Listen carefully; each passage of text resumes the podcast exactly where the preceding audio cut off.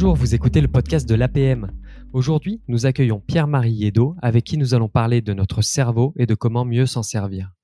Le professeur Pierre-Marie Yedo, ancien élève de Normal Supérieur, dirige depuis 2001 le laboratoire de recherche Perception et Mémoire et depuis 2014 le département de neurosciences, tous deux situés à l'Institut Pasteur. Depuis 2004, il dirige également le laboratoire de recherche Gènes et Conscience du CNRS. Bonjour Pierre-Marie. Bonjour Rémi. Pierre-Marie, pour te présenter, est-ce que tu peux nous parler succinctement de tes activités à l'Institut Pasteur pardon? Eh bien, euh, succinctement, je, je, dirais que nous sommes censés répondre aux enjeux euh, sociétaux. Euh, depuis euh, la figure tutélaire de Louis Pasteur, notre activité de recherche est, est censée répondre aux, aux, demandes de, de, de, santé publique et, et, de répondre donc aux, aux, plus grands défis auxquels nous, nous sommes plongés.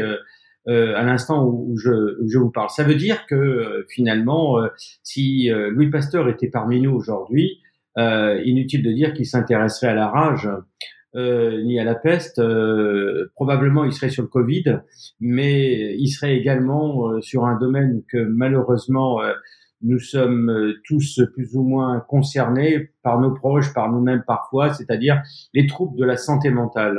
une personne sur trois a connu connaîtra ou, ou connaît un épisode sévère de d'atteinte à sa santé mentale. Et alors, donc, toi, ta spécialité, c'est le cerveau.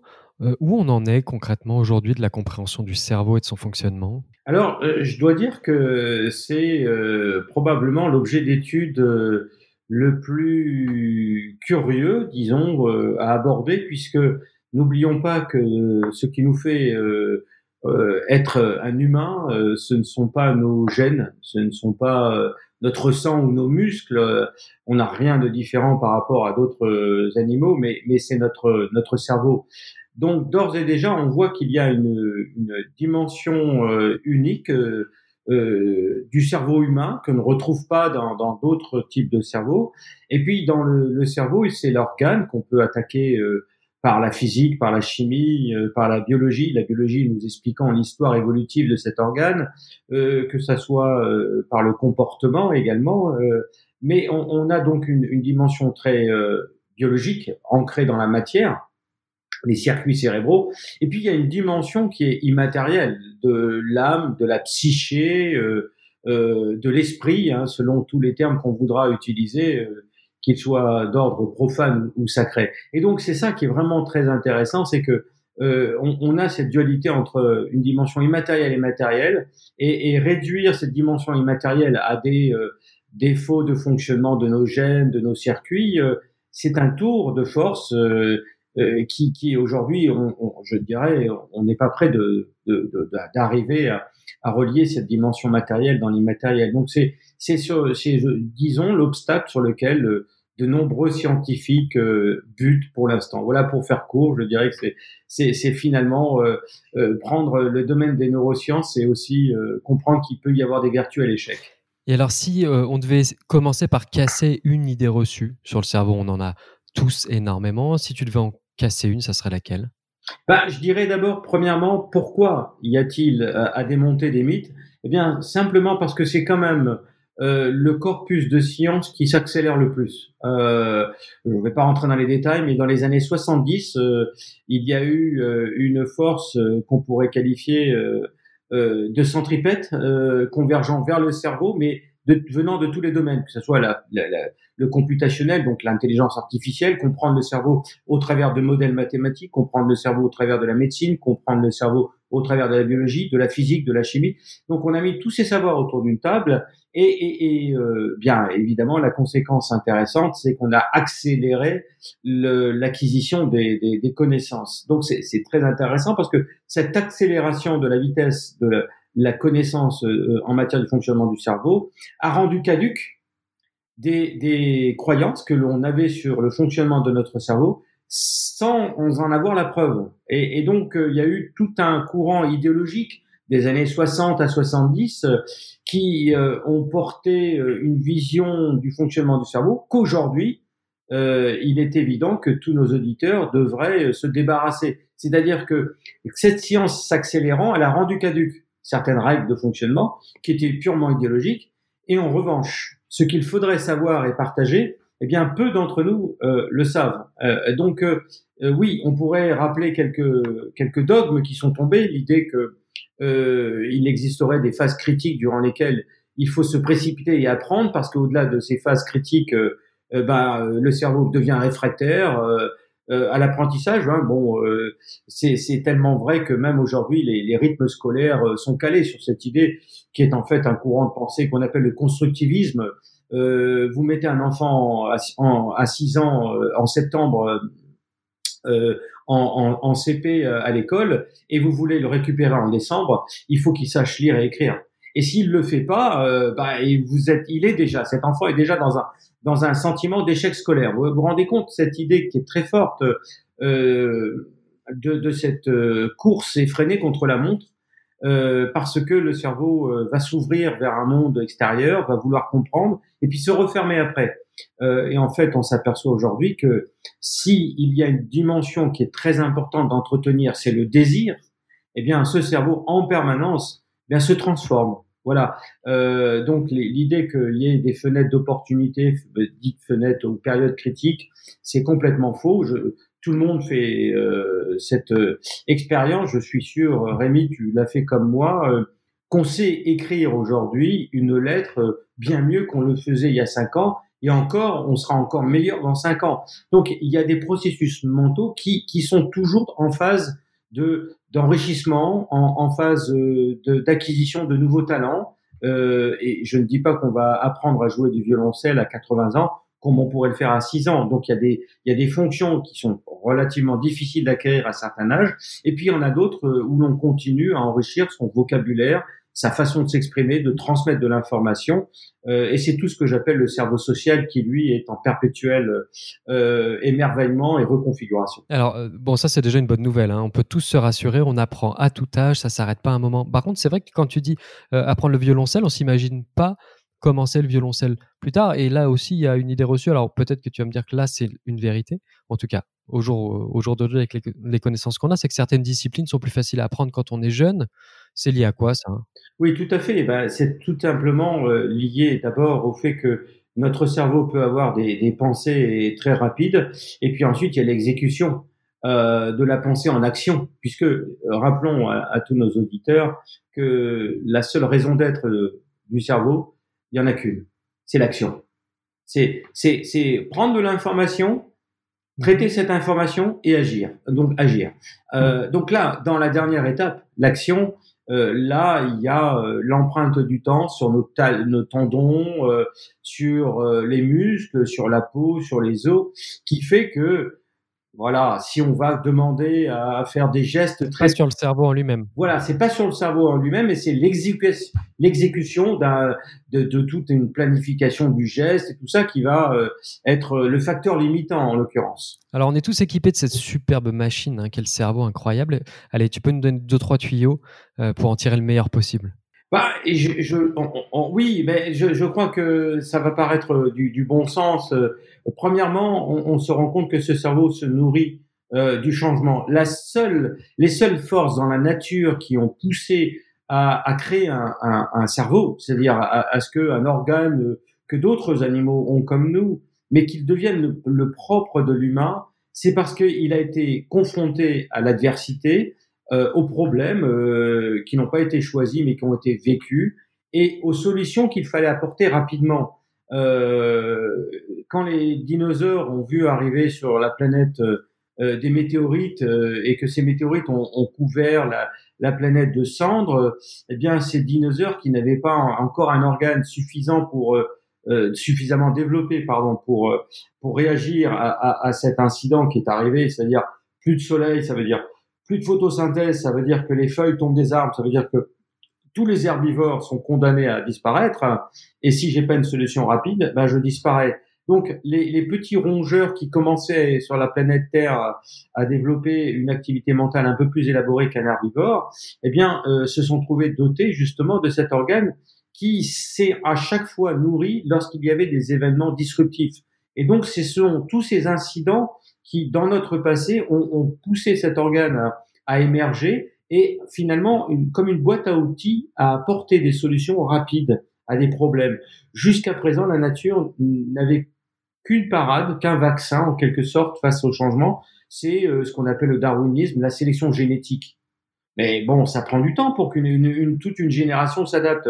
Vous allez en sacrifier des individus. Il y a une autre façon de s'arranger, c'est de sortir de la boîte euh, la boîte à idées, des idées qui vont faire que on va pouvoir, euh, je suis un mammifère, je cours pour échapper à un prédateur, je tombe dans une rivière et mes deux mains qui me servent à courir me servent maintenant à nager. Voilà, c'est ça le propre du cerveau humain, c'est d'inventer des nouvelles fonctions en permanence. Et alors, euh, tiens, là, on, est en train de vivre, on est en octobre 2020 quand on enregistre, on, est en train de vivre une situation totalement inédite. Alors, euh, pour nos cerveaux, elle est totalement inédite. Euh, quelle incidence ça va avoir selon toi, ça, ou qu'est-ce que ça a déjà comme incidence pour nos, pour nos cerveaux?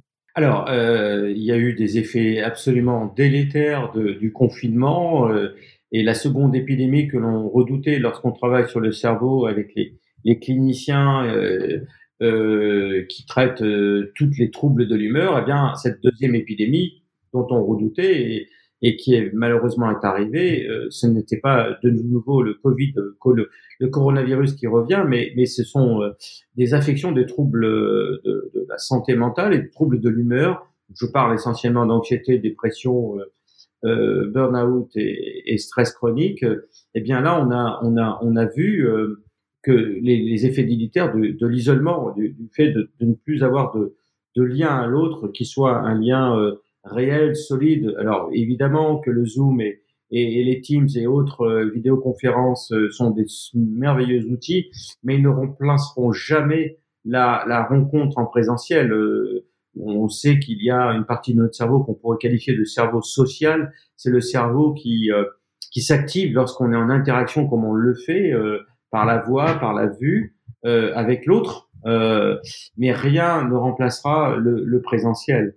C'est-à-dire que quelqu'un devant. Et ça, on, l'explique d'un point de vue. Oui, oui, c'est. Pardon, on l'explique d'un point de vue physiologique. Ah oui, tout à fait, tout à fait. Il faut qu'il y ait une, une relation de proximité géographique. C'est-à-dire que si je, je suis face à quelqu'un, euh, je partage un, un, dîner par exemple, et que cette personne prend son verre pour le porter à la bouche et boire, eh bien, je suis en face, je serai incité à prendre le verre. D'ailleurs, faites cette expérience, vous verrez que ça marche toujours. Euh, et ça marche pas derrière un écran. Et ça ne marchera pas derrière un écran. Je ne déclencherai pas la soif si je suis euh, à distance, euh, tel que je pourrais la faire euh, en, en, ayant une personne face à moi. La même chose pour le bâillement. Vous avez quelqu'un en face de vous avec qui vous parlez, qui va bailler deux, trois fois, quatre fois. La cinquième fois, c'est vous qui baillez.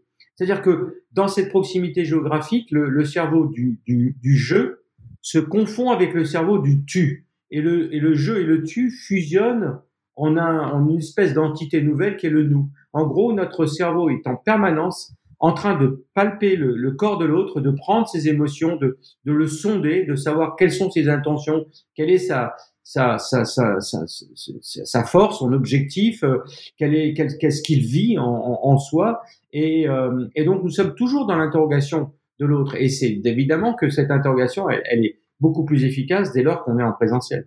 Donc là, tu nous as parlé du lien social et moi, ma question, elle portait aussi sur euh, collectivement, on a dû s'adapter très vite à une situation inédite. Euh, est-ce que ça nous a fait tisser Est-ce qu'on est sur une échelle de temps qui permet au cerveau de se reconfigurer, de continuer à se paramétrer comme tu l'expliques, de tisser des nouvelles connexions pour que la fois suivante, quand il arrivera quelque chose comme ça, euh, on ait une réaction qui soit différente? Alors après, qu'elle soit euh, peut-être, je sais pas, plus rapide, ou est-ce que ça nous amène des, idées complémentaires. Oui, alors moi je crois que ce qui, ce qui est important à noter, euh, certes, donc comme je disais, cet épisode du Covid, euh, le premier, la première épidémie euh, a eu des effets délétères sur le lien social. Mhm. Euh, difficile de mobiliser les troupes quand on travaille en, en télétravail, c'est, c'est évident. Tous les managers l'ont, l'ont constaté. Euh, la deuxième étape que l'on va, sur laquelle déjà nous sommes en train de surfer, c'est la résilience. C'est-à-dire qu'on va avoir des, des sociétés résilientes, celles qui, euh, après euh, avoir connu euh, les, les, les, affres de, de, la souffrance et, de, d'un arrêt de, de, travail, eh bien, on va remonter, on va, on va remonter les manches et, et finalement, ce qui aura été un problème devient un objectif finalement, et donc ça redevient un moteur à désir, c'est-à-dire que oui, euh, je sais d'où je viens et, et, et, du coup, j'ai un désir devant moi qui est beaucoup plus fort. Et puis d'autres sociétés qui vont se déliter parce que parce que le, le désir ne réapparaîtra pas euh, et, et, que et, que l'on n'est pas dans le plaisir. Donc euh, quand on diminue la dimension de désir et de plaisir dans dans l'activité euh, au quotidien, dans nos actions, notre moteur de l'action, la motivation, c'est quand même euh, avoir du plaisir et euh, satisfaire un, un, désir plus ou moins lointain. Eh bien, il y aura des sociétés qui ne vont pas trouver de, de résilience. Dit autrement, la seule façon de s'en sortir, c'est de se, de, de se de partager des objectifs communs. Le, le, le désir est d'autant plus efficace qu'il correspond à un désir collectif. Ça, je pense que on le voit arriver avec toute cette tendance d'écologie, de, de, partager des voitures, des trottinettes sur les trottoirs, etc. Eh bien, euh, ce que devrait faire cette expérience du Covid, c'est de, de nouveau de retrouver un, une unité, une unité euh, euh, dans un groupe avec ce sentiment évidemment qu'il faut d'appartenance au groupe. Pour quelle raison tu dis qu'il faut savoir d'où on vient pour pouvoir se projeter et retrouver le désir? Est-ce qu'il y a une explication pareille de neurosciences là-dessus ou, Alors oui, oui. Alors absolument, comme je l'ai dit depuis le début, je le répète, euh, la seule raison d'être du cerveau, c'est d'agir. Mmh. Eh bien, euh, nos actions peuvent être déclenchées euh, sur la base de trois euh, analyses mentales du, du, vécu d'une personne. D'abord parce que je peux me, me remémorer mon passé, je ne vais pas répéter les erreurs et au contraire, ce qui a été un échec euh, euh, un succès, je vais, je vais chercher à le répéter. Donc, euh, basé sur mon expérience euh, passée et, et, mon vécu, mhm. je vais pouvoir déclencher des actions possibles. On n'est pas les seuls à pouvoir gouverner nos actions basées sur les, la mémoire. Euh, ensuite, il y a une autre façon de gérer nos actions, c'est sur la promesse du plaisir le plus intense, ou éviter le déplaisir, ce qui est d'un point de vue euh, cérébral la même chose. Hein. Éviter le, le, déplaisir ou recherche du plaisir. Donc je, je vais chercher là où j'ai le plus de plaisir, là où j'ai un gain le plus élevé. Euh, mais, mais aussi, et enfin, je dirais le propre de l'humain, et c'est une découverte relativement récente, c'est d'avoir compris tous les systèmes euh, qu'on appelle d'un cerveau projectif, un cerveau qui me permet, alors que Rémi, on parle ensemble en 2020, euh, de temps en temps, euh, ben, d'ouvrir une, une, une, fenêtre et de, et de m'imaginer en 2030 et de voir euh, les conséquences de mes actions en 2030. Puis je reviens en 2020 et je vais avoir un comportement modifié à l'aune de ce que j'ai pu me simuler mentalement de ce futur. Ça, c'est le désir. C'est la prophétie réalisatrice. C'est la prophétie réalisatrice, c'est la projection. On parle de cerveau qui fait des calculs d'inférence. Ah, si tu fais ça, ça sera ça. Ah oui, mais si tu fais ça, ça sera mieux, ça sera ça. Voilà. Et donc, euh, les, les, meilleures actions, les meilleures actions, c'est ces actions qui se nourrissent du passé, du présent et du futur. Voilà. Et, et que gommer, gommer euh, un futur euh, possible et souhaitable, ce que fait notre cerveau dans cette projection-là, euh, c'est condamner les gens à ne plus avoir de désir. Et on en croise. Ce sont des gens à qui on va donner du Prozac. Parce que quand le cerveau est porteur de désir, il sécrète euh, un neurotransmetteur qu'on appelle la sérotonine. Et quand la sérotonine fait défaut, eh bien, on vient l'amener euh, artificiellement par, euh, par ces antidépresseurs. Bon, on arrive malheureusement déjà vers la fin de cet entretien, mais il y avait quand même des questions qui m'intéressaient à te poser sur la question de, et tu en as parlé tout à l'heure, de l'augmentation artificielle des capacités du cerveau. on en est où en 2020 Science-fiction ou réalité? Alors, euh, rappelons-nous premièrement que euh, nous sommes tous des, humains augmentés. Euh, dès lors que, en tant que parent, on dépose un enfant dans un établissement scolaire, qu'est-ce qu'on cherche à faire? À, à, augmenter un potentiel qui n'est pas exprimé. Si, si nous étions nés sur une île déserte, tout seul, arrivé euh, de la planète Mars dans un œuf, on sort de notre œuf et on vit, on se développe sur cette île, jamais nous ne serions capables de lire, d'écrire et de calculer. Jamais, jamais.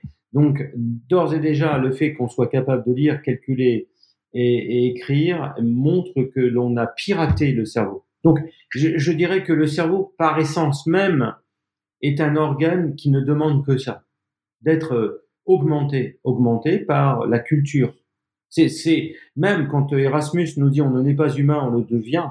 Cette idée de devenir de l'humain, c'est un cerveau qui va être augmenté par la culture, la transmission sociale, le, le, le co-développement, le, le, le, lien à l'autre, euh, parce que je vais écouter une conférence TEDx euh, que quelqu'un aura déposée gratuitement pour moi, je la reçois et je transforme mon cerveau. N'oublions jamais que c'est parce que le cerveau il est informable qu'il est déformable. Hein et cette déformation, eh bien, c'est ça qu'on appelle monter en compétence. Eh bien, euh, donc, c'est naturel, notre cerveau est fait pour être piraté. Voilà, piraté par la, par la culture, piraté par, par, par la société, par toutes les personnes inspirantes que l'on va croiser. Maintenant, il y a toute une activité mercantile. Je crois que c'est ça qu'il faut euh, distinguer entre la dimension équitable et universelle de l'augmentation, c'est-à-dire que tout humain, je, je, je, ne sais pas si c'est dans la déclaration de, des hommes, c'est à vérifier, mais si elle l'est pas, je trouve que ça mériterait d'être euh, d'être inscrit dans la Déclaration euh, euh, universelle de, de l'homme. C'est de, de, de, dire que tout humain mérite de recevoir euh, de la culture euh, et, et, et d'être tiré vers le haut par par, ce, par l'éducation. Maintenant, il y a la possibilité, et c'est tout le champ du transhumanisme, qui est de se s'accaparer un corpus de connaissances acquis dans le domaine académique d'une recherche qui se veut depuis l'humanisme universel et équitable. Et cette recherche est, déviée pour les happy few, les quelques-uns qui auront les moyens de recevoir un implant d'Elon Musk, euh, un bras bionique euh, qui pourra être actionné parce que avec mes deux bras, je peux euh, pianoter, je peux boire un café, mais j'aimerais aussi avoir un autre bras pour euh, euh, changer la, la télécommande de chaîne, etc. Donc, c'est ce qui est condamnable. C'est pas l'idée d'une augmentation du cerveau, mais c'est de, de dérouter tout un corpus de connaissances acquis avec l'argent des impôts de toutes les nations pour développer des projets qui deviennent mercantiles et qui vont créer euh, un club euh, entre soi et, et, et, puis les autres qui n'adhéreront pas ou qui n'auront pas accès à, à cette puissance-là deviendront les, les, les esclaves. C'est-à-dire que derrière ça, c'est un projet euh, presque dému, mmh.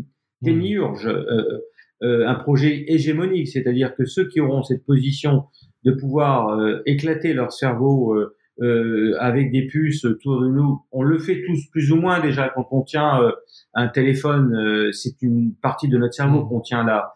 Mais c'est vrai que les moyens pour euh, mettre le cerveau à l'interface de ces puces sont en train d'augmenter. eh bien, le, danger est de, est de créer ce qu'on appelle la spéciation, c'est-à-dire qu'il va y avoir des êtres humains super augmentés et qui vont en prendre une position hégémonique par rapport au reste de la masse euh, qui n'aura pas accès à cette connaissance. Et c'est ça qui est condamnable. c'est pas ton copain Elon Musk. Hein pas du tout. Je trouve que il, il, il, avance dans un champ qui n'est pas du tout éthique, qui n'est pas réglé par l'éthique. Quand je vois que pratiquement sur un an, dans mes travaux de recherche, je passe la moitié de mon temps à soumettre des documents euh, à des comités éthiques et autres, euh, et, et tant mieux parce mhm. que ça nous enrichit et que je vois qu'on peut sortir n'importe quel projet des fagots. Alors après, il y a aussi peut-être une dimension un peu de, de, bonimenteur et de, et de faire simplement monter les actions par des déclarations. En tout cas, ça, marche. Bon, Pierre-Marie, merci pour cet échange. L'ambition de l'APM, c'est d'aider les entrepreneurs à se transformer, à créer de la richesse et à contribuer de façon positive au monde qui les entoure. Alors, je suis heureux parce que grâce à toi, je sais que s'ils ont écouté cet épisode de podcast, on les a transformés, toi et moi, un petit peu. Ils ont refait des connexions dans leur cerveau. Quels conseils tu pourrais leur donner à ceux qui souhaitent écouter un peu mieux leur instinct? Alors, ça, c'est très important. Je crois que pour faire très très court, euh, n'oublions jamais euh, ces forces obscures euh, de notre cerveau que, que l'on peut appeler autrement, c'est-à-dire l'intuition. C'est-à-dire que notre cerveau, il a, c'est une dualité. Soit il est connecté à l'extérieur, au monde qui nous entoure, et pour ça, rien à faire puisque toute la société développe de plus en plus les moyens de communiquer avec l'extérieur. Et puis, il y a, y a une autre euh, attention que nous devrions tous développer, c'est l'attention à soi-même, l'introspection, une attention introspective. L'intuition n'existe que pour les individus capables d'être dans cette écoute de eux-mêmes. Et pour cela, il faut faire des choix. C'est-à-dire que soit je me gave d'informations et c'est important, je laisse tout ouvert autour de moi je suis bombardé d'informations. Mais à un moment donné, ça c'est ça, le risque, c'est l'infobésité, mais le problème après est l'infodigestion. Que vais-je faire de tout ce que j'ai reçu comme information? Eh bien, pour la digérer, cette information, j'ai besoin de me déconnecter pour me reconnecter à moi-même. Et là, j'ai une petite voix qui travaille dans mon cerveau et qui, euh, dix minutes plus tard, dans un problème, je vais trouver la solution. Voilà. Donc, euh, la meilleure façon, je dirais, de d'avancer euh, dans un monde qui devient de plus en plus complexe, c'est la confiance en soi. Et la confiance en soi n'existe que parce que j'aurai une petite voix euh, d'écoute de moi-même. Voilà. Bon, c'est un beau message. Un grand merci, Pierre-Marie, et à très bientôt. Merci beaucoup à, à toi, Rémi, et à tous nos auditeurs.